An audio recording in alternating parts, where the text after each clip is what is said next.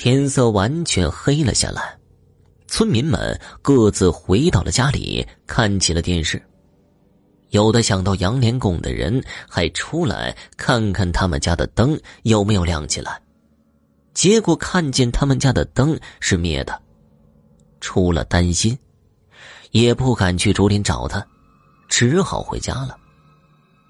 这个时候，在竹林里的杨连贡酒已经醒得差不多了，他看着手里抱着的死猫，心跳比喝醉了还快。这周围不仅有传说中死的那么多人，还到处都是坟，甚至有一些棺材都露在外面。杨连贡坐在地上，心里那叫一个后悔。可他太好面了，不好意思现在回去，只能是硬着头皮抱着死猫的尸体继续的坐着。夜风吹过竹林。风声在竹林中，就像是什么东西在呻吟一样。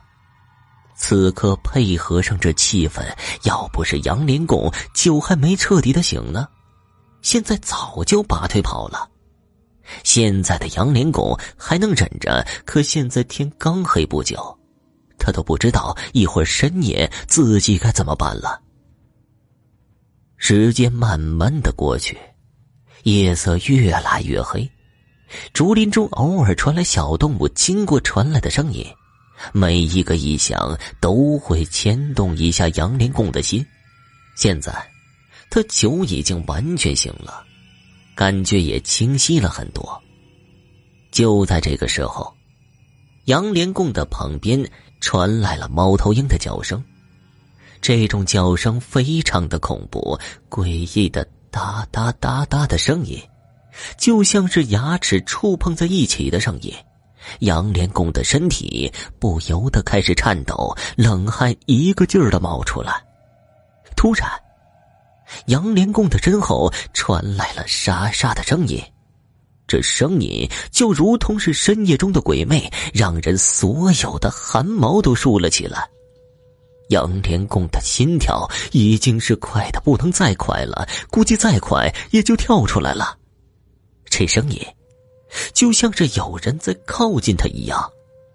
杨连贡怕的不行了，两只脚一个劲儿的打颤，莫名的液体从裤腿中流出来。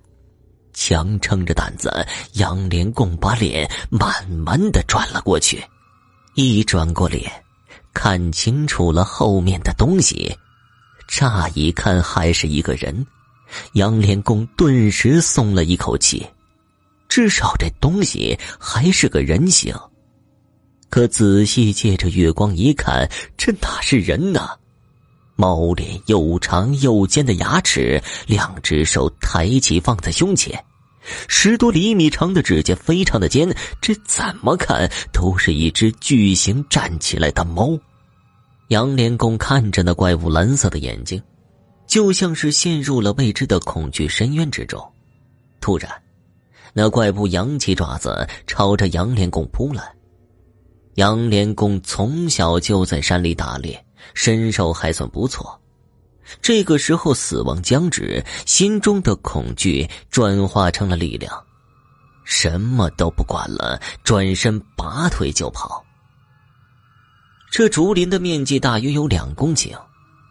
要是在平时白天，加上熟悉这里的环境，要不了一会儿就能跑出去。可是杨连贡这一次却没有跑出去，就像是鬼打墙一样，怎么跑都跑不出去。